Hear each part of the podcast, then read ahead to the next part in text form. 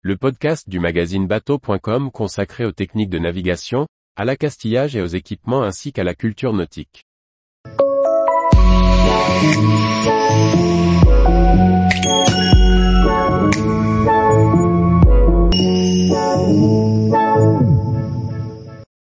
À l'approche d'une côte, que représente cette bouée sphérique jaune?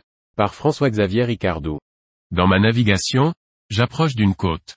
Soudain je vois ce type de balise jaune. De quoi s'agit-il? D'une bouée d'amarrage réservée aux bateaux ayant la coque jaune?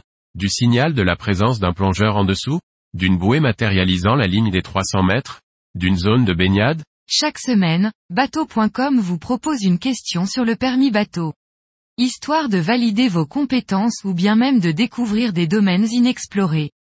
Cette semaine, nous abordons la question du balisage côtier. Nous sommes au large de Porquerolles, en Méditerranée au sud de la France. Vu le fort trafic, la côte est bornée de bouées jaunes sphériques qui représentent la ligne de 300 mètres. Dans cette limite, la vitesse est limitée à 5 nœuds, pour tous les usagers de la mer, les bateaux à moteur comme les voiliers. Cette limite ne dépend pas du balisage maritime mondial ressortissant de l'AISM.